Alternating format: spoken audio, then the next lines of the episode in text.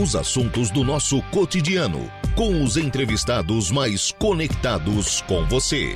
Agora, no Estúdio 95.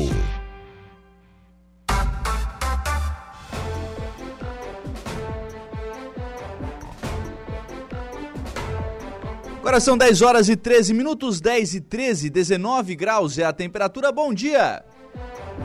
Estamos começando o programa na manhã desta sexta-feira aqui na programação da Rádio Araranguá. Muito obrigado pelo carinho da sua companhia, muito obrigado pela sua audiência, já de forma antecipada, muito obrigado também pela sua participação. Você que nos acompanha aí em FM 95,5, aí no rádio do seu carro, da sua casa, do seu local de trabalho, muito obrigado pela sua audiência. Muito obrigado também a você que nos acompanha através das nossas demais plataformas. E aí eu destaco o nosso portal www.radioararanguá.com.br. Lá no nosso portal você sempre nos acompanha ao vivo e em qualquer lugar do mundo e fica sempre muito bem informado. Destaque de agora as conquistas de um meleirense desde cedo, que desde cedo aprendeu o significado da palavra trabalho. O Márcio Fermo esteve ontem no programa 95.5 Entrevista, contando a sua história com o Gregório Silveira, né? Está lá em detalhes a sua história no nosso portal. Também bomba, colchão, galão de água. O que a Secretaria de Obras de Balneário Rui do Silva tem encontrado na rede pluvial é destaque lá no nosso portal. Tem muita coisa, até colchão acharam lá. Como é que um colchão entrou numa rede pluvial é que eu não sei, mas acharam até colchão. Aí não dá, né? Aí vai tudo trancado mesmo, não tem como, né? Então, trabalho que está sendo feito aí pela Secretaria de Obras de Balneário Arroio do Silva. Também à sua disposição para você nos acompanhar em áudio e vídeo e também para participar aqui do programa, o, as nossas lives pelo YouTube da Rádio Araranguá e também pelo nosso, pelo nosso Facebook, né? facebook.com.br Rádio Araranguá. E você ainda interage conosco através do WhatsApp, que é o 98808-4667. 98808-4667 é o nosso WhatsApp, você pode interagir aí com a nossa programação. 10 e 15 trabalhos técnicos do programa estão a cargo de Kevin Vitor. E nós já começamos o programa na manhã desta sexta-feira, recebendo aqui nos estúdios da Rádio Araranguá o presidente do Sindicato Rural aqui de Araranguá, Rogério Pesce. Bom dia, tudo bem? Bom dia, Lucas. Bom dia a todos que nos assistem. Satisfação estar aqui, né? E a Luciana Ferro Schneider, engenheira agrônoma da EPAGRE. Bom dia, Luciana, tudo bem? Bom dia, bom dia. Rogério, é, chove, né? E não é, e não é pouco nas últimas, nas últimas semanas. É, para o agricultor, como é que tem sido esses, essas últimas semanas, Rogério? Olha, Lucas, é um, uma agonia, né? A gente sabe assim que o agricultor sem chuva não tem futuro, né? Mas é, quando é demais, ela é, se transforma num transtorno tão grande, assim, para todas as atividades. Então, assim, o agricultor ele tem que estar tá bem consciente de que o, o clima a gente pode de repente até amenizar alguma coisa, mas assim não, não conseguimos interferir, né? Temos que aceitar e trabalhar para que esses esses é, desvaneio aí, né, da, da chuva, às vezes não, não atrapalhem tanto, mas como choveu demais, né, 400 uhum. milímetros, eu acho que foi agora até até segunda-feira pelo meu medidor lá de casa. Então assim é muita chuva num período curto aí, muito transtorno para todos, né? É, agradecer a, a, Luciana, que também está presente hoje aqui da IPAG, que tem mais dados, né? ela trabalha mais com os produtores diretamente. Então, assim, é, é fazer contas, né? Tentar é, recuperar o que dá, tentar começar o que ainda não iniciou, o que se iniciou, né? Na questão do arroz aí, principalmente aqui na região, que é muito, muito forte, é afetado diretamente, porque Arroz é um, uma, uma, cultura de, de baixado, né, de banhado, então, assim, todas as áreas quase aqui de Araranguá e Meleiro aí, Turvo, de repente, Forquilinha foram afetadas, então a gente sabe que o arroz é uma planta aquática que ele resiste bem, mas temos assim problemas, né? Graças a Deus ainda não, não, não está no início da, do, do, plantio, né? Tem muita gente que já plantou faz tempo, mas é pela janela de, de plantio ainda dá para plantar, dá para recomeçar. Tem muita gente fazendo isso, né? Passando a, a grade de novo, rotativando, porque muita água, muito, principalmente nas áreas mais onde tem mais lodo, né? Uhum. E água mais funda, então assim afetou bastante. É, graças a Deus, quem teve pouca água em cima ainda não, né? Mas o pessoal do leite também, né? Muito afetado, gado de corte, pastagem se vai, o gado começa a sapatear e e o gado sente, então muita chuva e, e todas as outras culturas também, né? O hortifruti também. Ah, impactada muita, diretamente. Impacta, então assim, a gente está aí para tentar contribuir, né? E juntamente com a IPAG a gente auxilia aí no que pode e falar um pouco aí sobre os, os percalços aí que o pessoal vai enfrentar, principalmente na cidade também. Ô, ô Luciana, primeiramente, sim, a IPAG já fez um levantamento do que tem de prejuízo, o, né? Que levantamento, o que, que ele mostra?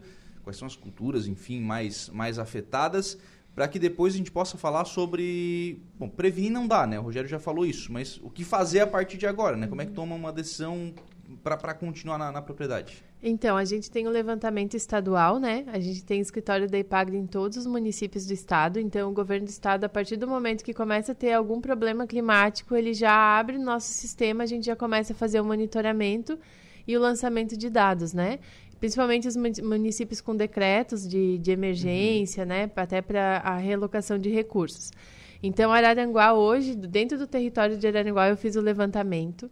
Como o Rogério falou, a gente tem uma janela de plantio uh, longa, né? A gente tem arroz aqui no município plantado desde o final de julho até produtores que vão plantar em novembro, né? Uhum. Então a gente tem uma janela muito longa de uma cultura. Então, assim, tem produtores que não plantaram ainda e estão esperando. Ao mesmo tempo, tinha produtores que já tinham feito seus plantios de arroz, por exemplo, falando na cultura do arroz como exemplo. Então, assim, tem áreas que já baixou a água que o agricultor viu que o arroz vai resistir. Tem malhas que eles vão fazer ressemeadura. Então, a gente não tem como prever uma, uma redução de produtividade nessas culturas que ainda têm janela de plantio, como a mandioca, o arroz, a melancia. A gente sabe que vai aumentar o custo de produção, porque eles vão ter que, às vezes, fazer repasse de herbicida, fazer ressemeadura. Então, a gente fez o levantamento de quantos bags foram no município ressemeados, qual que é o custo disso. E a gente fez uma estimativa de quantidade de, de perdas, né? Uhum. A gente tem culturas do arroz, da melancia, da mandioca, do fumo, né? Áreas de milho que vão ser prejudicadas. Ao mesmo tempo, quando a gente passa com quase 50 dias sem chover, como em outros anos aconteceu, a gente vê que a gente também tem impacto. Então, também vai ter muita produção boa nessas areias que são bem fáceis de drenar, que a água cai uhum. e elas drenam. Uh, vão ter boas produções de milho, né? Então a gente tem assim um contraponto, né? A, a, gente ainda vai avaliar o que, que vai acontecer. Tem lavouras de mandioca em Araranguá de dois anos que os agricultores tinham plantado em setembro do ano passado e que eles iriam fazer a colheita em março do ano que vem, que eles uhum. deixam para um ano e meio, dois, né? E estão embaixo d'água. Então, nossa dúvida é: será que vai apodrecer ou será que não vai apodrecer? Né? Uhum. E os próprios agricultores, depende da variedade que eles plantam, eles sabem que tem variedades que são mais suscetíveis a apodrecer. Então a gente vai, o nosso levantamento ele é aberto, entende? A gente vai, vai atualizando ele. Uh, conforme a gente vai vendo as situações. E vai ter coisas que a gente vai descobrir em março do ano que vem, Só quando o agricultor começar a arrancar a mandioca, o que, que aconteceu, né? uhum. né? Então a gente vai monitorando, mas até agora a gente considera que a Araranguá já tem uma perda aí em termos de custo de produção, levando em consideração o diesel de um replantio, uhum. a, o, a, semente, uma, uma readubação, uma, um repasse de herbicida. A gente considera que tem aí uns 3 milhões, já chega a 3 milhões de prejuízo na agricultura. Uhum. Está aberto o laudo, a gente vai. É um, é um evento climático que ainda vai ter novembro inteiro de chuva. Uhum. Então a gente precisa deixar ele aberto e ir acompanhando. Tá. Né? Vamos só abrir essa questão do, do arroz, depois a gente pode falar da, das outras culturas. O Rogério planta arroz. Sim. O, o Rogério, no teu caso, por exemplo, para a gente tratar de um, de um exemplo, o que, que aconteceu na tua, na tua terra? Sim, as áreas onde a água ficou mais tempo, né, afetou mais e assim é como eu te falei, depende muito da, do, do, do ciclo, do, do, do, tempo que o arroz estava semeado, né? O arroz mais velho ele já estava com a folha, então ele resiste mais à água. Agora, assim, aquela semeadura que foi feita na véspera ali da chuvarada sofreu mais, então assim eu vou ter que fazer replantio. Ali é né? replantio. É, fazer um replantio, vou ter que de repente estar tá avaliando agora semana que vem se vale a pena replantar ou se vale a pena é, passar o trator de novo e fazer uma nova semeadura, né? Então assim tem tem às vezes terrenos que não vale a pena tu fazer o replantio. E assim, mas é todo mundo nesse caso. É, é lavouras mal ficam disparelhas, né? Uhum. Uma, uma, beirada fica arroz, outra não fica. Então assim é transtorno, mas é de, o arroz ainda eu acho que acredito que não seja a lavoura mais mais impactada, mais impactada né? Eu acho que aí o o pessoal do gado, o pessoal também das hortifruti, o pessoal da mandioca, né? Que é como a uhum. Luciana falou ali, é uma incógnita, né? Tu não sabe o que que tu vai... Ah, eu aguardo, não aguardo. Se aguarda, de repente, daqui um, um mês vai arrancar, tá tudo podre. Então, assim, olha, é, é, é uma agonia, né? E tem que, como a Luciana falou, temos novembro ainda pela frente. Então, assim, é novembro geralmente é um, é um mês seco, né? Mas agora, como o El Ninho tá desregulando o, tudo o aí. Que é, o que é pior, né? É. Porque, na verdade, quando era para estar... Tá, porque essas plantas, elas, elas também respeitam essa questão climática, né? É, sim. Na, naturalmente, têm, né? Elas têm o um ciclo, né? Todas elas vão ter o um ciclo. Então, o que, que a gente está vendo agora? Todo mundo... As pessoas estão sentindo isso, né? O uhum. público uhum. aqui que está nos escutando, que é do... Da, da cidade está vendo assim dias nublado, pouca luz, o pessoal está precisando de vitamina D e não tem, né? A planta ela também vai precisar da luz e do calor, né, para se desenvolver tanto da água a gente está com excesso de água e com falta de luz, dias muito nublados, né? Então, o que, que acontece com uma planta? Ela estende o ciclo dela. Se ela teria que maturar, vamos dizer, ah, uma planta de arroz aí, né? Ela te, ah, dos ciclos da Ipagre, ciclos longos, ela tem aí uh, um ciclo, vamos dizer, as que tu planta... Uh, 150 dias, 150 né? dias, 160, 140, é. né? Só que ela fica na terra. É, mas ela vai estender esse ciclo para 170, 180. Ela pode ir, porque ela vai precisar de calor para conseguir fechar o ciclo dela. Então, com, com uma planta com tempo a mais dentro de uma lavoura, é mais produto que eu tenho que passar, é maior o meu risco e maior o meu custo de produção. Então, também impacta no custo de produção do produtor. Né? Uhum. Às vezes a produtividade lá deu tudo certo na época da colheita, vai ter sol na época que os agricultores vão colher. Isso que a gente tem que ver também né? Sim. Às vezes vai estar tá tudo certo. O ano passado, a gente estava aqui na rádio também para falar do frio. Uhum. Teve um dezembro. frio em novembro, foi, dezembro. Foi. dezembro. E, e, o que, que aconteceu? Tinha lavouras de arroz que, poxa, a gente pensou, o que, que será que vai acontecer? E lá no final, pegaram uma época boa para colher, deu tudo certo. Poxa, produtores que produziram bem. Então, como a gente, a gente não tem um evento climático, às vezes a gente tem, às vezes um em cima do outro, empilha evento, daqui a pouco vem uma chuva na colheita. Ou a gente vai ter tudo certo a partir de dezembro, que é o que a gente está torcendo, e que esses agricultores consigam colher bem. Então, é isso que tem que ficar monitorando, né? Como tu perguntou também antes, é o que fazer, né? Sim, sim. O que, que esses agricultores podem fazer? E daí é muito individual. Porque os agricultores, quando eles, eles acessam, por exemplo, uh, tem casos agora de acionamento de Proagro, de seguro agrícola. Então, depende se essa família fez, um custeio, fez um seguro. O seguro uhum. dela é pelo Proagro, é um seguro oferecido pela agência bancária dela, seguro particular. Como que está a questão documental dessa lavoura? Né? Uhum. Se ela tem o seguro, eu indico que, de, que, que, converse com um profissional, né? Ou a pessoa que dá assistência lá, ou converse com a gente ali da Ipagre, para ver se não vale a pena acionar, né? Porque daí é um laudo preliminar que é, que é feito, uh, vai ter um acompanhamento nessa lavoura, porque já é um evento que impactou, né? Uhum. Caso ache que não, que não tenha dano, não aciona. Mas tem famílias que deu o dano, só que elas não fizeram o custeio. Então, no caso delas, elas não têm quem acionar. Né? Uhum. Então, é, é, é, a decisão é muito individual de cada propriedade como é feita a gestão da propriedade, né? Sim. É, você falou sobre a questão do, do ciclo da, da planta, né? É o tempo que leva entre plantar e colher. Isso. Isso é, é o ciclo. Uhum. É, por exemplo, quem plantou aí em, em, setembro iria colher lá em fevereiro, mais ou menos isso. Isso. O, pode ser que vá para março. Pode ser que vá para março. Porque tu pode alongar o tempo. O arroz, por exemplo. O arroz é uma planta que responde à soma térmica. Né? Uhum. Ele cresce com temperaturas médias acima de 11 graus. Quando começa a passar de 11 graus, ele começa a se desenvolver. 11 graus para baixo, ele paralisa o crescimento. Então, o que, que acontece? A gente quer temperaturas altas agora. E a gente está com frio hoje, por exemplo. Sim. Né? Ontem estava friozinho. Então, se tem algum arroz no período de emborrachamento, que é um arroz um pouquinho uh, né, mais pra avançado. Para quem plantou lá no é, começo, tá. Ele não pode pegar dois, três dias de frio abaixo de 17 graus. Né? Uhum. A gente já sabe que não pode. Então, isso que é bom o agricultor monitorar, que fase que o arroz está Pegou, vou ver a temperatura. Três, dois, três dias aqui nessa minha fase eu não posso ter menos de 17 graus. Então, ele já sabe que ele vai ter perda. Então, o arroz ele vai responder à soma térmica. Se começar a ficar dias frios, ele vai ter uma soma térmica pequenininha e o ciclo dele vai alongando. Para ele chegar na fase de fazer flor, ele vai fazer flor depois, né?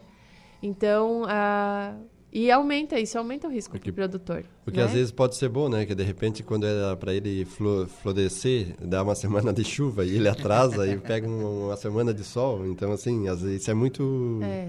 relativo, né? É às vezes, ah, é, é, ruim, de repente não. Então, pode ser bom. Pode ser um, um, é. um bom.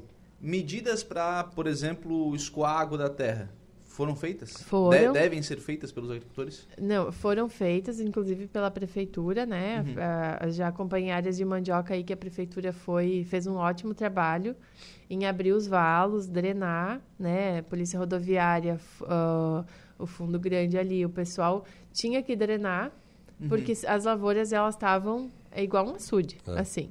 Então foram feitos os drenos, né, o canal para essa água. Tem até vídeos assim que é tipo um rio assim, para conseguir fazer escoamento de, de água nesses períodos. Então o agricultor, os próprios agricultores, às vezes que o trator abre algum dreno e é importante se tem como fazer fazer com responsabilidade, né? Para uhum. saber que você não está prejudicando ninguém para baixo, fazer alguma, alguma orientação coordenada entre propriedades, combinar entre as propriedades ou moradores da região, porque Araranguá, como tem muito loteamento, tem uhum. muita área do interior que a gente passa e já é um loteamento, já são pessoas que trabalham aqui, moram lá, mas não são agricultores. Ver se essa água de escoamento não vai prejudicar alguma moradia. É. Então tem que ter um, um, trabalho, vamos dizer, comunitário mesmo, né? Uhum. E, esse, esse acompanhamento. Né? E assim, o Lucas Araranguá tem uma, uma característica, né? Que muita gente acha que as areias são altas, ah, a, a zona das areias ali não alaga. Então, assim, completamente diferente. É. Tem locais, como a Luciana falou, que são baixadas, né? E é muito difícil de escoar a água. Eu já tive ali na Secretaria da Agricultura em 2010 e naquela época choveu 900 milímetros em 90 dias. Então, assim, virou um, um, um verdadeiro um banhado. banhado aí nessas areias. A gente fazia valo para tudo quanto é lado para tirar água do fumo. E tinha é aquela coisa, tu tem que negociar com o vizinho, porque às vezes tem que abrir um valo, pra, a água vai para o terreno do vizinho, e tu tem que fazer o valo pelo terreno do vizinho, vai para outro vizinho, e tu tem que ir negociando, e então assim, é muito complicado. Até inclusive aquela época o Mariana era prefeito e e foi falado na, na questão da barra, né, de abertura Sim. da barra e tal. E a gente falava também assim que Araranguá precisa de um, um plano de macro drenagem para fazer esses abrir valos assim de repente já definitivos, né? Uhum. E que a hora que for fazer os loteamentos respeitem esses, esses valos, porque assim, ó, tem lugares aí que viram açudes, então e o lençol freático sobe, a gente tem as lagoas aí que estão tudo cheias, e assim, quem está perto desses, desses, dessas lagoas, desses banhados, eles sofrem muito, os produtores principalmente, porque o solo fica encharcado e o, a planta vai, vai morrendo, né? Uhum. Então é complicado. Sabe, sabe, eu concordo com isso, Rogério, mas foi muita chuva, né? Sim, sim, foi anormal, 400 né? milímetros, mas é assim, Sim, claro. Tu, tu, tu não pode garantir que assim, ah, o ano que vem não vai dar, né? De repente, Sim. o ano que vem dá 500, dá 600. É que a gente, o que, que a gente está percebendo? Que, o, que esses eventos de, de, de El Ninho, Laninha, eles estão... Eles, é, era para acontecer a cada oito anos. Mas eles estão cada vez mais frequentes. Uhum. É a intercalação de cada um, né? E isso tem estudos daí de aquecimento, esfriamento dos oceanos, a igual nós estamos com esse problema. Os pescadores lá no Peru estão com o problema deles do, Sim. né? Então, é um negócio bem conectado. Cada vez mais vai acontecer. E o planejamento da propriedade, igual a IPAGRE tem bem certo, assim, quando a gente faz os cursos, as capacitações, a gente fala para os produtores. Vocês têm que ser cada vez mais resilientes. Passar por uma seca de uma forma isso. mais tranquila e passar por uma enchente é. de uma forma mais tranquila. E como que tu vai fazer isso? Pensando no como que tu vai drenar, como que tu vai proteger o teu solo?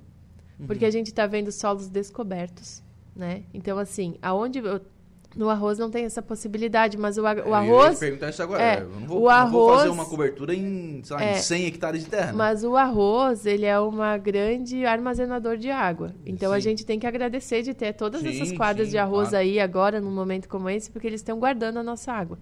Mas, de outra forma, os produtores de mandioca, de milho, de soja, grãos, hortaliças, eles têm como fazer um inverno coberturas de solo com aveia, né? Com esses mix de cobertura com sementes. Então, assim, cobrir com vegetais. Uhum. Porque a gente está vendo que as áreas que, que Araranguá tem lombas, né? Sim. Que, que essa chuvarada leva muito solo embora para rio, para lagoas. Isso vai assoreando, vai dando mais problema. Então, em, a gente fala para cada agricultor olhar a sua área e fazer essa proteção de solo, né? Para realmente não ter tanta perda agora, porque eles estão perdendo, tem agricultores que estão tá perdendo a melhor camada do seu solo uhum. agora, né? E a camada que tem mais matéria orgânica e tem mais adubo está indo embora com a chuva. E a gente está vendo que onde tinha aveia plantada, que foi feita semeadura direta ou plantio direto, esse solo está resistindo mais e essa planta está vindo melhor. Então, uh, é um conjunto, não tem uma solução, mas eu acho que é um conjunto de soluções que os agricultores, se não estivesse passando por uma seca, as áreas com cobertura de solo, com plantios de inverno, também estão tá se resistindo melhor. No caso do, do gado, especialmente produtor de leite, é, uhum. que que, que, quais foram os principais prejuízos e o que, pode, que pode ser feito a partir de agora? É, o que, a questão das pastagens é assim.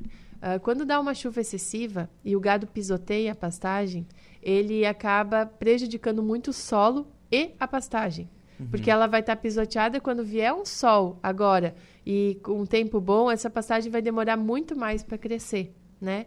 Então, o que, que a gente fala? A gente sempre fala para eh, que, que os agricultores, produtores de leite, né, e de corte, se eles tiverem galpão de manejo, que é o que a gente fala, um, lugar para concentrar esses animais e dar um suporte nutricional deles com outras fontes, né? A parte de ração, silagem, para não uh, deixar com que essa passagem fique pior.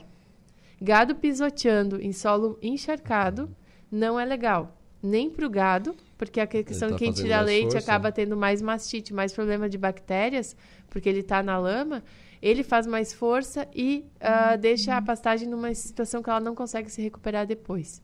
Então a gente fala, se tem que sacrificar alguém, segura o gado um pouquinho mais juntinho, fornece outro tipo de alimentação e vamos tentar salvar a pastagem, né? Uhum. Eu sei que às vezes não é muito possível, mas quem está com a área encharcada está com problema é. de pastagem também. Uhum. É uma forma de tu combater evitar, essa, evitar. Né? de tu ir contra esses, Porque esses com um evento dessa natureza é evitar, é diminuir prejuízo. É, né? diminuir é. prejuízo. Então, assim, é uma forma de combater os eventos, né? Então, é como a Luciana falou, é proteger o gado, né? É custo, tudo, mas, assim, é uma forma. É a questão da, da drenagem da, da, da propriedade, né? Fazer uma drenagem consciente, onde também a água não corra é, com muita velocidade, porque se correr com muita velocidade leva tudo os nutrientes bons do solo. Então, tudo isso tem que estar tá atento, né, Lucas? Uhum. Até, assim falando aí em, em, em, drenagem e tal, a gente, a gente do arroz, né, a gente também é, pensa muito nisso, né, tanto é que as lavouras de arroz aí eu acho que são as mais que tem mais estrutura de drenagem, porque o agricultor vive botando e tirando água, né, e assim a gente também está preocupado porque é, como é o ninho, ele vai até março, abril ainda, então assim a gente tem um, um momento crítico do arroz que é janeiro e fevereiro, quando ele está emborrachando e encaixando, né, florescendo. Então, assim, teremos que ficar atentos, falar muito aí com a, o pessoal da, da prefeitura para que esse canal lá que foi aberto, né, continue aberto, é, porque a gente tem que se preparar porque é uma, uma, uma, cadeia produtiva muito forte aqui na região e impacta muito diretamente nessa época. Então, até assim, lembrando que, que esse, esse canal que foi aberto lá, né, Lucas, é uma, uma coisa que a gente tem que discutir, está se falando muito em abertura da barra e tal, que também Uhum. É uma faca de dois gumes para os produtores de arroz, porque drena rápido, mas também salga o rio rápido. E tem essa celeuma aí de onde, local onde abrir a barra, que eu já participei também. E assim, é muito difícil de chegar numa conclusão, tem que ser ali. E o pessoal da Ilhas não concorda, né? Então, assim, eu acho que eu estava até pensando esse dia, a gente tem que abrir uma discussão aí, de repente, de ter um canal extravasador, é, não a barra, mas um canal que se consiga fechar, de repente, em, em, determinados períodos de seca, né? E abrir ele em determinados períodos de, de enchente. Eu acho que comporta. é, tivesse um, uma comporta, né, ou outro, uma reclusa, alguma coisa assim, para fechar a água. Para, eu acho que é uma coisa mais barata e mais viável aqui para a nossa região, de repente, né? É uma coisa que tem que se discutir. Eu acho que a gente vai estar tá, tá à frente do sindicato e vai criar essa essa discussão de repente com o poder público para que se veja o custo disso, né? E a possibilidade, que seria muito mais viável esse canal de extravasador. Uhum. Para fazer secar mais rápido. Para secar mais rápido, né? E que tu pudesse fechar para que a água normal dela quando o rio está no De certa seu... forma, tu teria um controle, né? Sim, teria o controle, é assim, tivesse é aquela, aquela questão, né? O, a ilhas lá, daí tu não fecha o outro canal, né? O canal natural do rio. né? Então, é, é uma, eu sei que é muito polêmico, muito complexo isso aí, mas assim, a gente tem que começar a discutir isso para ver se ameniza essa questão da enchente, né? E se não, não tira da, do balneário de ilhas lá essa aptidão pesqueira deles e aquele, aquele recanto lá que se fizer a barra ali onde é, né? Segundo os estudos lá, fecharia e viraria é, Dunas, né? Secaria. aquele Espaço, né? É. O, a gente tem previsão de queda de produção por conta dessa chuva? Ah, no momento tem. Tem previsão de queda de, de. Mais do que queda de produção, a gente tem a previsão de aumento de custo de produção. Uhum. Então, a queda de produção a gente só vai ver lá para frente. Por exemplo, um exemplo: tem um produtor de melancia que eu conheço aqui do município que está com seus dois hectares de melancia inundado. Né? Uhum, Ele tava, a melancia já estava crescendo ali e tal. Ele tem que esperar drenar todo esse solo para fazer um replantio. Possivelmente esse agricultor vai colher melancia um pouco depois. Talvez a produção dele vai ser toda ok, mas ele teve um replantio. Então teve custo de semente, custo de adubação, né? Então assim, eu acho que é o- mais do que a produtividade, a gente vai ter aumento de custo Custo de produção. Uhum. Por causa da janela. Depende do que vai acontecer pela frente. Então Claro. tem que avaliar. Ô, ô, Rogério, e aí expectativa de preço? Do que? Do, do, de qual produto? Vai faltar algumas Não, coisas. assim, é, essa, essa, esse temporais aí sempre afetam, né, Lucas? E assim, determina muito a questão de, de reposição, às vezes, de, de uma região para outra, né? Como Santa Catarina foi toda afetada, eu acredito assim que o produtor de mandioca aqui de Araranguá, ele está sofrendo, o de Jaguaruna também está sofrendo, o do Sangão, né? Então, assim, isso aí é muito difícil de tu dizer agora, mas eu acredito que, claro, principalmente a, hoje eu estava vendo uma matéria na televisão, né? A, as verduras, as, as folhosas aí, né? Que são afetadas, vão ter um incremento aí de, de repente, algum reajuste de preço. Como de repente não, né? Mas é muito difícil de tu falar isso ne- nesse momento. É, a mandioca, né, assim que a gente está mais preocupado, né, a melancia também, porque são afetadas e como a Luciana falou, de repente tu chega em dezembro que tinha oferta de melancia é, bem forte aí na região, vai lá para janeiro, fevereiro, né? Então essa, essas coisas da agricultura às vezes são muito é, difíceis de tu é, bater o martelo. Mas eu acredito que vai afetar, né? Porque é, é indiscutível que afetou todo mundo, afetou é, todas as culturas. E, assim, soja, por exemplo, ninguém plantou ainda. Ou quem plantou provavelmente perdeu. Então, assim, é uma coisa que, que depende muito de cada, de cada região. A Camila Périco tá mandando aqui um abraço pro Rogério. Tem tudo sobre arroz, tá dizendo aqui a Camila. Obrigado, Camila, né? Nem tudo, né? a gente está aprendendo, todo ano a gente aprende alguma coisa. Valdeci também tá mandando aqui um abraço pro Rogério e pra, pra Luciana. É, também aqui o Gula. Bom dia, Lucas. Ótima sexta-feira pra todos. Manda um abraço pro Rogério. Tô cuidando das rosas dele. Da roça? Da, roça, ah, da roça. Perto da casa. Pegou levezinho ele, lá. da- ele e o Brás. É. Estão lá cuidando da, da roça. Diz que vai dar bom, viu?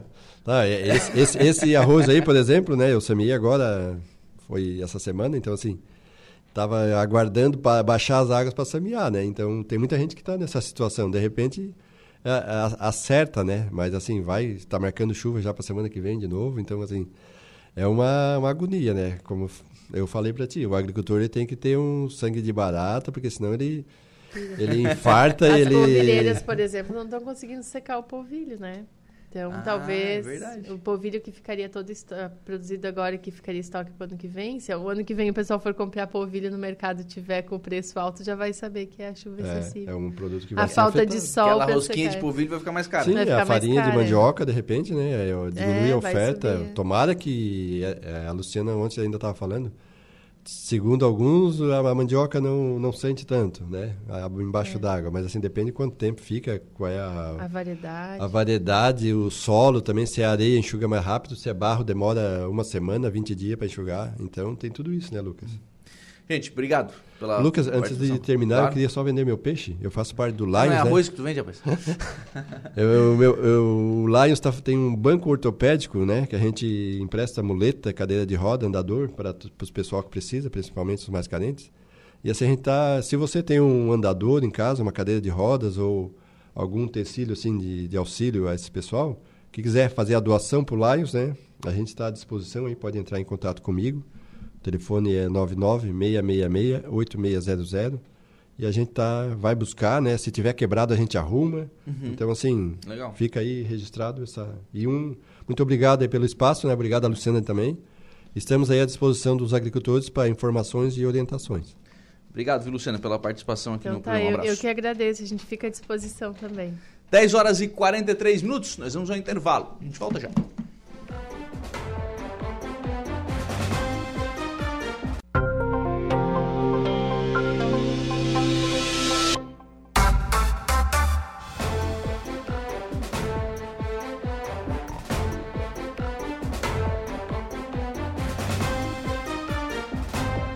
Bem, agora são 10 horas e 52 minutos, 19 graus é a temperatura. Vamos em frente com o programa na manhã desta sexta-feira aqui na programação da Rádio Araranguá. Falando agora aqui no programa sobre a Lei Paulo Gustavo. Estão aqui o pessoal da, da cultura do, do, município e também do Conselho de Cultura. Eduardo Merencio, Chico, bom dia. Bom dia, Lucas. Bom dia, Laci. Bom dia, Micheline. Bom dia a toda a direção da Rádio Araranguá. Um prazer muito grande estar aqui. Um bom dia especial aos seus rádio ouvintes. Laci, bom dia, tudo bem? Bom dia, Lucas. Bom dia, Micheline. Bom dia, Chico. Bom dia, né, quem está nos ouvindo. É um prazer estar aqui para falar da Lei Paulo Gustavo. Micheline, bom dia. Bom dia, bom dia a todos. Bom dia também a quem está aí nos ouvindo. É realmente um grande prazer estar aqui, aqui com essas feras, né? Falando sobre a Lei Paulo Gustavo, falando sobre cultura. Ô Chico, quando foi lançado o edital, você esteve aqui. Sim. Né, falando sobre o lançamento do, do, edital, 500 mil reais né, para o município de Araranguá para... Aumentou uns trocadinhos? Pra... É 592.728 ah, reais. se aumentou tá bom, pior é, porque, é, é porque, na, só pra, porque teve alguns municípios, como municípios acabam não entrando, o governo acaba fazendo ah, um pouco essa... Uma redistribuição. É uma redistribuição. É, Legal, bom, é. se aumentou para mais tá Opa, bom. Opa, né? tá bom, né? Pior se fosse para menos. menos. É, com certeza. e como é que foi a procura? Nós estamos prorrogando, o, Lucas, já, já respondendo essa, uhum. essa questão da procura, nós estamos prorrogando pelo fato de que um, a gente entende que tem mais pessoas que podem utilizar desse, desse, desse recurso. A gente entende, conhece o, o conhece o, o nosso, o nosso, a nossa área artística da cidade de Aranguá, como nós falamos aquela vez, é, existe uma demanda muito grande, existem muitos artistas. Nós estamos dando oportunidade, por isso que a gente prorrogou mais 10 dias. Porque a gente entende que tem mais pessoas que podem procurar. A procura não foi tão grande. Uhum. Mas a gente entende que mais pessoas podem procurar. Nós capacitamos, inclusive, mais pessoas. Havia um grupo muito grande de pessoas que estavam na nossa capacitação. E a gente entende que mais pessoas podem utilizar desse recurso. A gente precisa que as pessoas entendam que o recurso está lá. E nós entendemos que Araranguá tem capacidade de utilizar esses recursos. Uhum. Ô, Laci, vocês fizeram uma capacitação. Todo mundo que foi na capacitação apresentou o projeto? Não posso responder isso, Lucas, porque eu não tenho essa relação, né? Mas nós tivemos uma média de 80 participantes na, no workshop de elaboração de projetos culturais, então é um número significativo. E posso te dizer que a minha percepção do workshop foi bastante positiva, né? Então, foi, a gente passou como escrever um projeto, nós passamos um, um exemplo de projeto pronto para que eles pudessem seguir né, e se orientar a partir deste modelo. explicamos o que é um objetivo, como se constrói um objetivo, como se constroem as metas. Isso é muito importante, porque a estrutura de um projeto não é só simplesmente uma ideia, né? O projeto ele começa a partir de uma ideia, mas ele se transforma num, num instrumento a partir de que eu documento essa ideia, porque ela tem uma estrutura para se seguir. Então, a gente teve um bom número de, de participantes, mas não tivemos um bom número de inscritos, como o Chico falou. Nós hoje temos no edital né, uma. Podem ser, na verdade, contemplados até 45 projetos. Uhum, 45 projetos. Então, nós temos que utilizar esse recurso. Ele veio para aplicar na cultura. E Araranguá precisa, né? A cultura de Araranguá precisa se utilizar, se apropriar desse recurso e colocar isso na prática. Então, essa prorrogação é devida a isso. Vamos receber mais projetos. Quem ainda não fez vai ter a oportunidade de fazer. Quem já inscreveu seu projeto tem a oportunidade de verificar se o projeto está realmente de acordo com o que o, o edital reza, porque tem que seguir o edital. Não basta ter somente uma ideia, tem que seguir o edital à risca. Qualquer ah, falta de documento, falta de assinatura, qualquer coisa que não tenha neste momento pode implicar também no indeferimento do projeto. Quer dizer, então, que a, o número de inscritos neste momento não quer dizer que sejam números qualificados. Uhum. Porque esses projetos vão passar por uma análise criteriosa né, para ver se esses critérios que a gente tanto fala sobre o enquadramento, sobre o mérito, enfim, sobre a questão da a relevância sociocultural, se eles realmente são projetos, são conteúdos culturais que a comunidade vai receber. Uhum. Então a gente tem que entregar realmente um conteúdo cultural. Ô, ô Micheline, e quem é que, vai, quem que pode ainda participar do, do edital? Bom, a, o edital está aberto para todas as pessoas que, né, que, que têm um projeto lá no setor cultural, que têm esse envolvimento cultural, que, que se enquadrem, né? Procurem o edital e, e vê lá em quem que você se enquadre. Mas é só pegando um ganchinho ainda sobre o que a uhum. Laci estava colocando e o Chico.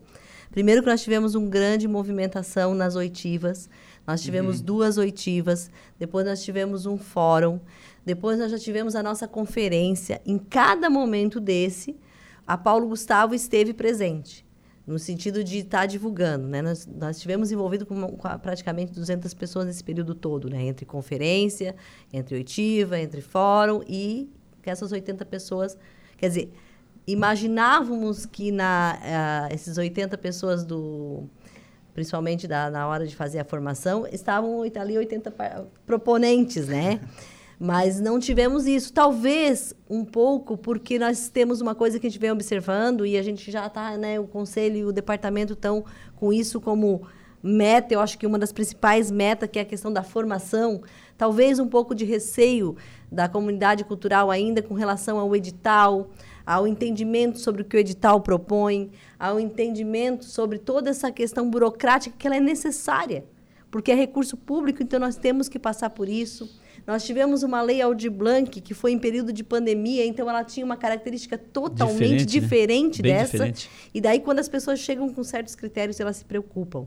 Mas a gente, enquanto grupo, enquanto conselho, departamento e também o SENAC, como empresa contratada, o que, que a gente se preocupou? Vamos dar a formação e nela vamos ali usar um exemplo. E esse exemplo foi muito tranquilo para que as pessoas pudessem estar ali. E para fechando esse. Eu vou, eu vou, interromper, porque eu lembro do. O Neto era o presidente do Conselho sim. de Cultura. Uh -huh. O Neto falava muito isso. Sim. O Neto batia nessa tecla da, da formação, formação, dos editais, tem recurso, tem recurso uhum. no governo federal, as grandes empresas têm recurso e as pessoas não apresentam propostas. Exatamente. Nós precisamos, nós precisamos aprender, na verdade. Sim, nós, sim, nós sim. precisamos aprender. Aí a gente se coloca como, como agente também, porque eu também sou um agente cultural, um exemplo. Uhum. Sou, né? Na verdade, estamos. Uhum. Estamos como agente de cultura. Nós precisamos entender que nós precisamos nos capacitar. Porque quando, por exemplo, vem a, a Micheline fala da, da, da, da Dir Blanc, né? Quando veio a Dir Blanc, nós temos que entender que ela veio por uma situação de emergência emergência, havia uma pandemia naquele momento. E o agente cultural foi o que foi mais atingido naquele momento. Uhum. Então nós precisávamos, o governo entendeu que precisava fazer alguma coisa nesse sentido. Agora a Lei Paulo Gustavo, ela vem para beneficiar aqueles que estão capacitados, aqueles que buscam capacitação, aqueles que buscam a formação de um grande projeto. Ela é diferente. E aí muitas pessoas nos abordam, abordaram com certeza a Micheline, abordaram com certeza a Laci, abordam as pessoas do conselho, porque entendem que, ah, mas o valor é pouco. Mas assim, a gente precisava, tem um número muito grande de, de, de, de, de agentes culturais. Nós precisamos dar um pouco para cada um. E ele não, né, ele não deixa, por exemplo, ele não limita, por exemplo, Lucas, a te fazer um projeto só naquele valor. Vamos colocar aqui que o teu projeto vai fazer um projeto de vídeo, por exemplo, e é, e é 5 mil reais que está lá para ti à disposição. Ele não, ele não limita somente tu usar aquele recurso. Ele limita, por exemplo, tu, ele, ele abre para te fazer um projeto e naquele projeto, inclusive, colocar recurso da iniciativa privada para uhum. contemplar o valor que tu vai precisar. Então ele te prepara para esse sentido. E nós temos que buscar essa formação. Sim. Eu vou devolver a palavra para a Micheline que a gente é. Isso, agora... Não, e com relação à prorrogação. É, é, e com relação à prorrogação, assim, nós ficamos até as 5, 5 e 15 da tarde ontem. Né? Num, num, num grupo Antes tentando de ontem, reunir, né? antes de ontem, é, nos reunindo para decidir se prorrogávamos ou não, porque o primeiro entendimento é que não prorrogaríamos, né? Uhum. É uma decisão muito delicada de se tomar, mas por outro lado é um recurso muito importante para a cidade, é um recurso muito importante para o setor cultural, é um recurso muito importante para as pessoas que vão receber esses projetos. Então ele não é uma coisa para mim, para ti, ele é uma coisa para o todo. Então, nós estamos ali com uma batata quente mesmo, né? Por outro lado, tu pensa o seguinte, eu estou prorrogando e eu estou beneficiando só aquele que não cumpriu com o prazo? Eu já vou responder essa pergunta. Não, eu estou nesse momento beneficiando aquele que não cumpriu com o prazo, que não levou o seu projeto naquele momento, mas eu também estou beneficiando aquele que entregou às pressas e esqueceu um anexo, e esqueceu de, de repente, pensar bem na sua justificativa, porque a inscrição está lá, mas ela é aberta. Então, eu posso ir lá, eu, proponente, nós Claro, não claro. podemos mexer, mas o proponente ele tem acesso ao seu à sua proposta. Nós não temos acesso, quero deixar bem claro isso, tá? Mas o proponente tem acesso. Então ele pode ir lá a qualquer momento até o último dia ir lá mexer e acrescentar um anexo, o seu currículo, pensa bem nisso, gente, porque às vezes isso depois é um momento de desclassificação. O seu currículo, o seu comprovante de residência, tudo isso são Pode alterar até a importantes. metodologia, de repente, Tudo. do, do, do, do então do- do ele é Tem uma? A prorrogação proposta. para todos, para aquele que cumpriu o prazo e para aquele que não cumpriu. E, e, na verdade, nesse caso, eu não vejo prejuízo a quem. Porque, assim, o, o problema não é você beneficiar quem não cumpriu, o problema é você penalizar quem cumpriu. É, É, e não, não tem Mas é- penalização. mas não, é- não vai ter penalização porque tem, tem, tem dinheiro ainda disponível, né? É, mas Sim, é sim. importante nós falarmos sobre essa questão de que as pessoas, al- a- algumas pessoas, quando a gente faz o ato, elas já nos abordam. A quem vocês querem beneficiar? Beleza? Fazendo essa prorrogação. A gente quer beneficiar, a Micheline faz isso e a gente vai reforçar. A gente quer beneficiar a população artística da cidade de Aranaguá. Porque ela tem mais prazo para pensar melhor ainda, ela tem mais prazo para modificar, para apres- apresentar novas propostas, para aqueles que ainda não fizeram, buscar essa, essa orientação. Claro que é, é- é aquilo que a gente fala, né? É, é muito simples, às vezes, a gente entende assim muitas vezes, a gente quer as coisas mais ou menos, mais ou menos, vamos, não vamos dizer, para mim não tem meio termo, né? Não é mais ou menos, não. A gente quer a coisa pronta, né? Porque quando a gente diz mais ou menos, não, não, a gente quer a coisa pronta. Porque quando tu pega e faz uma não quer passar trabalho. a gente não quer passar trabalho. E, somos, e, nós- e a vida é assim, né? Porque a gente quer ser mais prático na coisa, parece que. Então não quer passar muito trabalho, já pega e faz. Mas quando a gente faz uma capacitação com um grande número de pessoas e apresenta-se uma proposta de, de, de- de projetos e que ela está lá para ser. Está aberta para nós pegar e, e montar uma- um projeto, isso nós estamos capacitando. É um processo formiguinha, vai demorar um pouco. Quando o Neto já falava aquela vez, e agora a gente vai continuar falando, a gente vai precisar nos capacitar. E é importante também ficar assim, os, o, a- creio que os agentes culturais estão cientes disso, mas é sempre bom reforçar. Esse recurso ele tem que ser repassado até dia 31 de dezembro deste ano. E não haveria mais tempo hábil para se fazer um segundo edital ou terceiro edital, porque são dois editais agora, né? Um é de audiovisual e um de mais áreas. Então, havendo sobra de recursos desses editais, teria que se fazer mais um para não precisar devolver dinheiro, mas não tem tempo hábil para fazer isso. Porque são três etapas o edital. É a etapa de mérito, a etapa de habilitação e a etapa de homologação. Então, se a gente for abrir, abrir mais um processo, dois processos, não se tem tempo hábil. Então, o município ele tem, não tem só o edital da Lei Paulo Gustavo né, para cuidar. Então, é muita coisa. Então, é, é também devido a esse tempo, se resolveu pro- prorrogar as inscrições. E tem uma coisa muito importante. Por que, que o edital da Lei Paulo Gustavo ele não é difícil? Porque precisa ler. A primeira coisa Sim. tem que ser lido. Junto Normal, com né? Pelo menos isso, né? é o que se presume, né? Então, assim, ó, o que, que aconteceu com a Lei Paulo Gustavo? Este ano, além de vir a Lei Paulo Gustavo, ela foi reformulada, claro, também veio o marco regulatório da cultura, que é o decreto de fomento, que diz como vai ser utilizado qualquer recurso que vier para a cultura.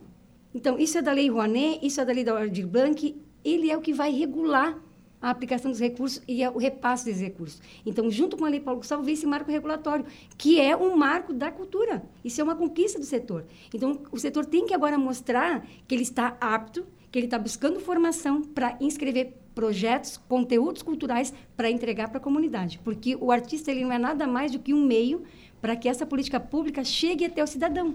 Então, ele precisa se formar.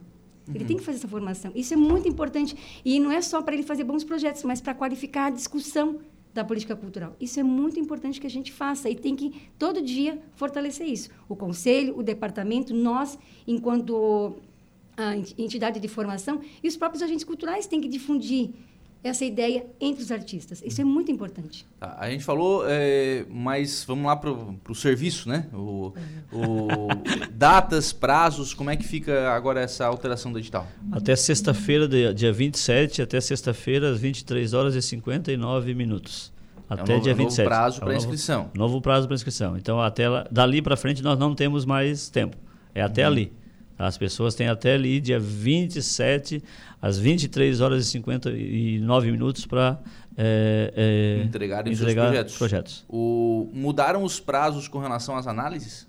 Porque esses projetos são, depois de entregues, analisados, né? Sim, não, isso não. não, não, Isso. não Na precisa- verdade, o edital ele não traz datas, né? Ele deixa subjetivo, mas para cada etapa o conselho vai emitir então uma resolução. A primeira etapa que é de mérito, finalizou a etapa, o conselho vai emitir uma resolução com, onde ele vai indicar os proponentes que tiveram seus projetos qualificados e vai dar o prazo para entregar os documentos de habilitação, que é a Cumpriu, segunda se não etapa. cumpriu. Isso. Aí vem a segunda etapa, que é documento de habilitação, então eles vão entregar ali as certidões de negativas de débito, comprovante de residência, enfim. Aí essa segunda etapa, quem foi habilitado, né, teve nessa segunda etapa foi habilitado, o conselho vai emitir mais um documento dizendo que essas pessoas foram habilitadas. Aí quem foi na primeira etapa qualificado e na segunda etapa habilitado vai para a terceira etapa, que é a homologação.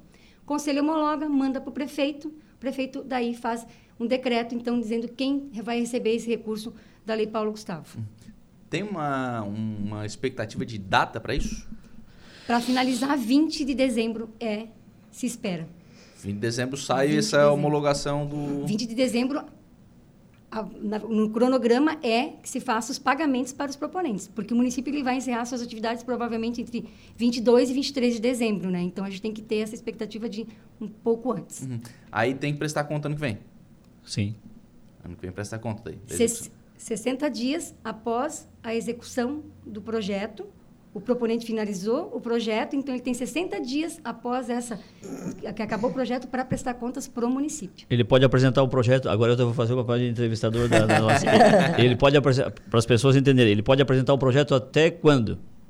Tipo, o ano que vem, até quando que ele pode. É 60 dias após para apresentar a prestação de contas. Até quando que ele pode apresentar o, o, o projeto? O período Pra- de exe- pra o sociedade. período- é, o período de execução dos projetos é de a- janeiro a agosto de 2024. Então, quem encerrou o seu projeto dia 31 de agosto de 2024, ele tem 60 dias a Isso. partir desta data para prestar contas. Então, agosto, setembro, outubro, trin- 31 de outubro, ele tem que estar com a prestação de contas dele protocolada na prefeitura. Uhum. Aí para poder ficar em dia e, e utilizar o recurso, né? Com certeza. Tá aí, né? Essa é a, essa é a grande, o grande objetivo, né? Com certeza, esse é o objetivo, para as pessoas utilizarem o recurso. Nós não queremos, nós não queremos que volte o recurso que o governo federal está colocando à disposição para ser utilizado. Nós não queremos que volte, nós queremos que ele fique aqui. Até porque a, a nossa grande luta é de que os- o recurso público ele seja cada vez mais disponibilizado por meio de editais diretamente ao setor público, do a- diretamente ao setor cultural. E se a gente não tiver essa formação, se a gente não tiver esse interesse da, da comunidade cultural, nós não vamos ter editais, né? E eu acho que é justamente isso é que é a nossa grande missão, né? Que a gente consiga, sim, o nosso fundo de cultura está lá justamente por esse, por, esse, por esse objetivo. A luta, essa conquista foi para isso, para que a gente possa ter lá muitos e muitos editais. Então a gente precisa que a comunidade cultural responda a esse, a esse chamado, né? E temos agora, já ontem eu estava olhando, a Lei Aldir Blanc já sendo anunciada.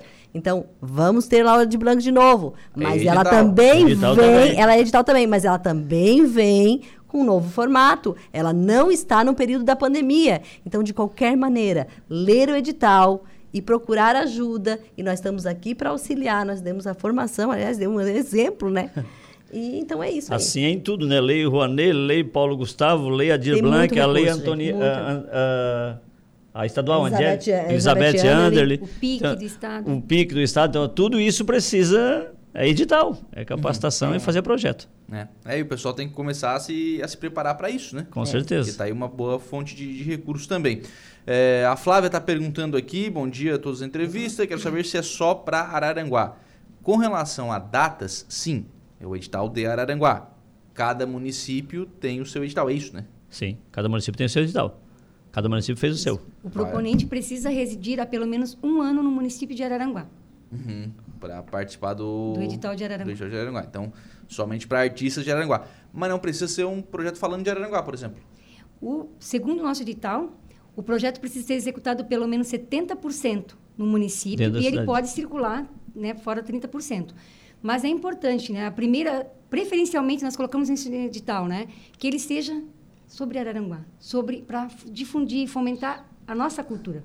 Mas claro que ele pode abordar outros assuntos de interesse cultural, sempre é. Então assim, tem a questão que a gente fala muito, né, sobre o mérito do projeto. Quando a gente fala ali sobre difundir, sobre fomentar a cultura local, a própria prerrogativa da Lei Paulo Gustavo, ela fala sobre fomentar o que é nosso.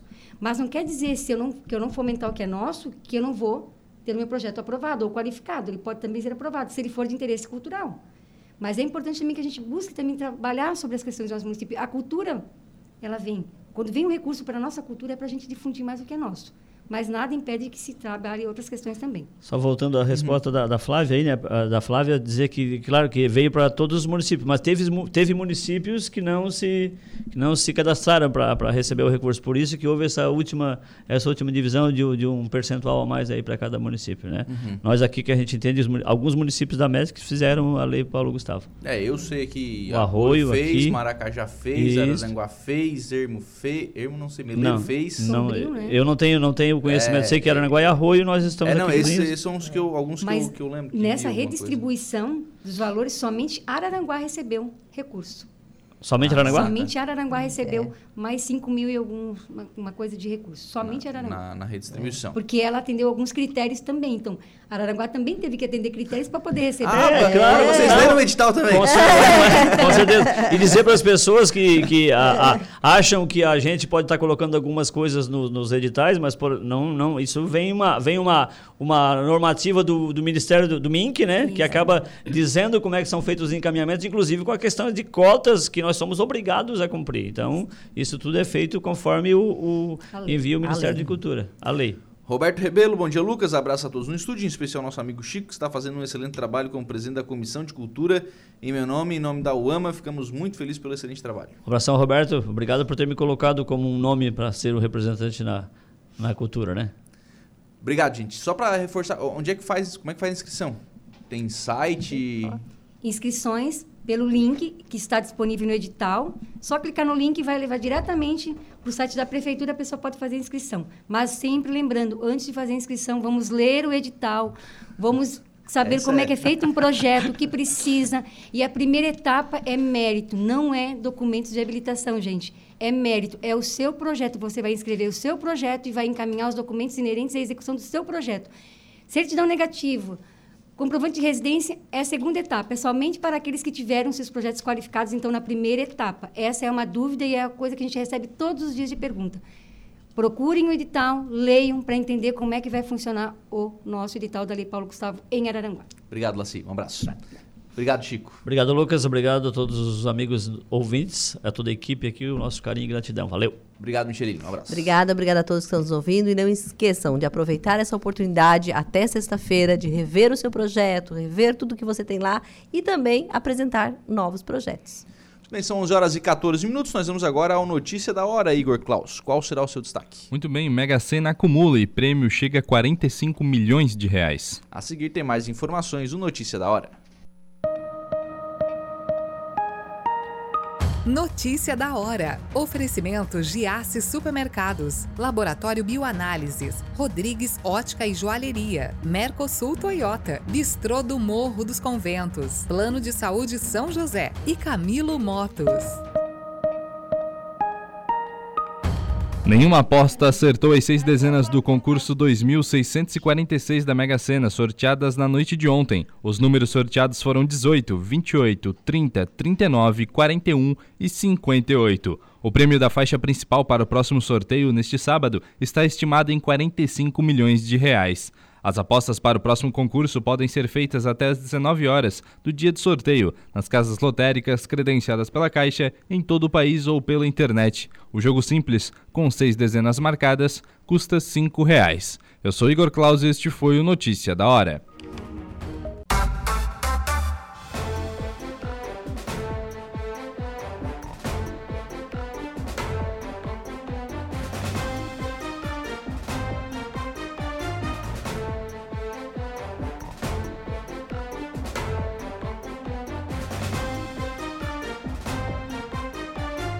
Muito bem, agora são 11 horas e 34 minutos, 20 graus é a temperatura. Vamos em frente com o programa na manhã desta sexta-feira aqui na programação da Rádio Araranguá. Sandra da Silva está lá no Facebook deixando a sua mensagem de bom dia. Bom dia para Sandra, obrigado pela participação. João Viana Matheus também conosco, bom dia. Marne Costa está por aqui, nos ajude a divulgar. Uh, bom dia. Galeto assado. Em, em prol aqui da Casa Madre Regina. Galeto assado dia 29 da semana que vem, né? Sábado da semana que vem, 30 reais. Galeto, arroz, maionese e farofa. Com apoio do Lions aqui. Você pode reservar aí o seu galeto assado. Vai ser para retirar no Salão Comunitário da Vila São José. Você pode reservar aqui com o 9, através do telefone, né? 991671092. Repito, 991671092. Galeto assado em pró aqui da Casa Madre Regina, apoio do Lions, aqui de Araranguá. O, ontem algumas pessoas entraram em contato comigo porque o, o ônibus lá em Maracajá, o ônibus que, que leva né, as crianças para a escola e que passa ali pelo espigão da toca, acabou atolando. O ônibus que ia para levava as crianças no período da tarde. Ontem à tarde mesmo, equipes do Departamento de Agricultura né, da Prefeitura foram ao local. É uma subida, então, um problema lá com chuva e tal. Mas não é a primeira vez que acontece. Né? Então ontem à tarde o pessoal foi lá e acabei de receber aqui uma mensagem do diretor do Departamento de Educação, o professor Chicão, informando o seguinte. É, hoje de manhã eles estiveram novamente no local e em virtude de que é uma estrada que passa muito caminhão e tal, então a estrada tá, já está danificada de novo. Então se fez a opção, e aí já informar os pais, inclusive, né, da, aqui do Espigão da Toca, né, as crianças que vão para Maria Libane Machado, que a rota vai ser desviada hoje. A rota que vai para a escola será desviada aqui pelo centro de triagem. Então o pessoal talvez chegue um pouquinho mais tarde por conta desse desvio de rota para possibilitar aí que o ônibus chegue tranquilamente até a escola. Então isso aconteceu ontem no começo da tarde e as medidas tomadas né, pela, pela administração municipal foram estas. Então vai ter ônibus hoje, mas vai ter esse, esse desvio de rota aí ali no espigão da toca. 11h36, vamos em frente com o programa. Em nome do Angelone, no Angelone Araranguá, todo dia é dia. Quem faz conta faz feira no Angelone não escolhe o dia, porque lá todo dia é dia. Quem economiza para valer passa no açougue do Angelone, sem escolher o dia, porque na feira, no açougue, em todos os corredores, você encontra sempre o melhor preço na gôndola e as ofertas mais imbatíveis da região. Baixe aí o aplicativo no seu celular e abasteça. Ofertas que você encontra nesse final de semana no Angelone Araranguá. Alcatra com maminha bovina friboi, peça 29,90 kg. Ovo branco ou vermelho grande, bandeja com 30 unidades, 15,99.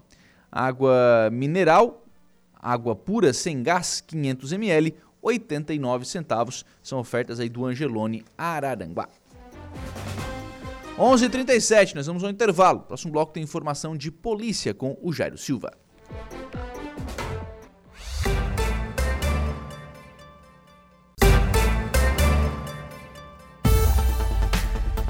Muito bem, agora são 11 horas e 50 minutos. Nós vamos à informação do setor policial com o Jairo Silva.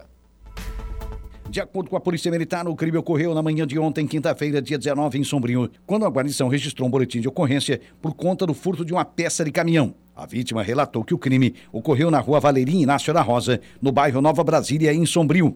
O homem estacionou seu caminhão, como de costume, e por volta de 6h45 da manhã de ontem, ao tentar ligar o veículo, percebeu que haviam furtado um módulo bomba Arla, que fica localizado na parte frontal da cabine, na área externa do veículo. Segundo o proprietário do caminhão, a peça furtada custa aproximadamente 7 mil reais. Diante dos fatos, a guarnição confeccionou um boletim de ocorrência para serem dados os encaminhamentos cabíveis. Você está ouvindo Rádio Araranguá.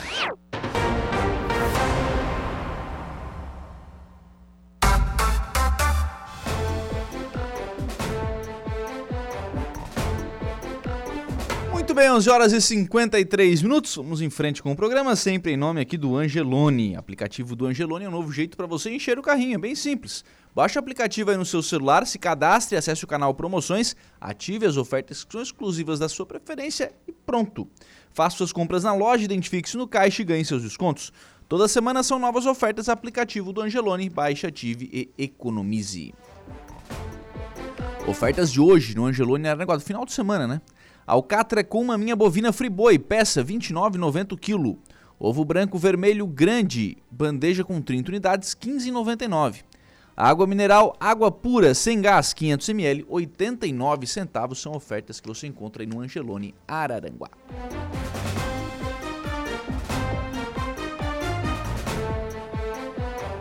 Agradecendo aqui o pessoal que está nos acompanhando, o Diogo Espíndola conosco, Angelino Borges, Valdeci Batista de Carvalho, a Edna Macedo, é, são pessoas que estão interagindo conosco lá no facebook.com barra rádio Araranguá.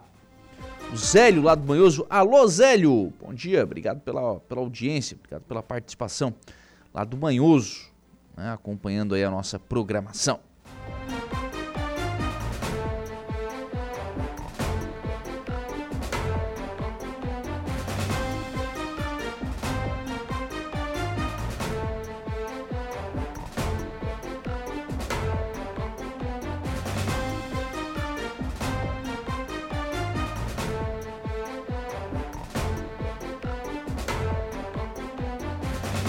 Só para a gente fechar o programa, são 11 horas e 55 minutos. Está confirmada para hoje, às 14 horas, na sede da ACIVA, aqui em Araranguá, reunião para tratar do fechamento da, do atendimento presencial da Receita Federal aqui em Araranguá. A reunião está sendo motivada pela deputada Giovânia de Sá, deputada federal né, aqui da, da região, e está trazendo à cidade representantes da Receita para discutir esse assunto. Há um movimento bastante forte, bastante intenso, da região, da cidade, das entidades, da prefeitura, das lideranças locais, contrários a esse fechamento. Né, e os representantes da Receita virão, obviamente, apresentar aí os motivos que, né, que, que motivou, né, quais são os motivos para este, este fechamento. Então, a reunião promete ser uma reunião tensa e não sei se definitiva. Né? E se for pela manutenção, não será definitiva, né? Certamente o pessoal vai precisar de mais tempo para isso mas o pedido hoje será pela revogação da portaria, né, ou pelo menos a mudança tirando Araranguá desta portaria das unidades que serão, é, num primeiro momento, né, é, terão os atendimentos suspensos, mas a gente sabe que é uma suspensão para um posterior fechamento, né, já iniciando esse processo de fechamento. Então, hoje à tarde, 14 horas, a gente acompanha essa reunião aqui no programa na segunda-feira Todos os detalhes também lá no nosso portal no www.radioararanguá.com.br. 11:57 assim nós fechamos o programa na manhã desta sexta-feira, agradecendo sempre por aqui o carinho da sua companhia, da sua audiência, da sua participação. Nós temos novo encontro marcado às 18h30 na Conversa do Dia. Bom dia. Estúdio 95, de segunda a sexta, às 10 da manhã.